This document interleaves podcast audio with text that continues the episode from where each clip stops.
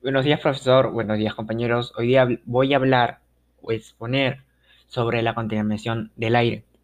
La contaminación del aire es actualmente uno de los problemas ambientales más severos a nivel mundial. Está presente en todas las sociedades, independientemente del nivel del desarrollo socioeconómico, y constituye un fenómeno que tiene particular incidencia sobre la salud del hombre. Las principales causas de la contaminación del aire están relacionadas con la quema de combustibles fósiles, como el carbón, petróleo y gas. La combustión de estas materias primas se produce en los procesos o en el funcionamiento de los sectores industriales y del transporte por carretera, principalmente. Las consecuencias para la salud humana. La exposición a altos niveles de contaminación del aire puede causar una variedad de resultados adversos para la salud.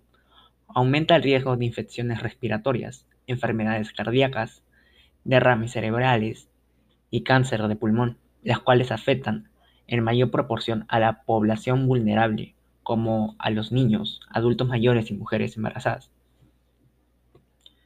Ah, soluciones. controlar las emisiones de fuentes naturales a través de la prevención y el combate de incendios, la recuperación de zonas erosionadas y la restauración de áreas con beneficios ambientales, incluyendo áreas forestales y áreas verdes para la urbana. Gracias.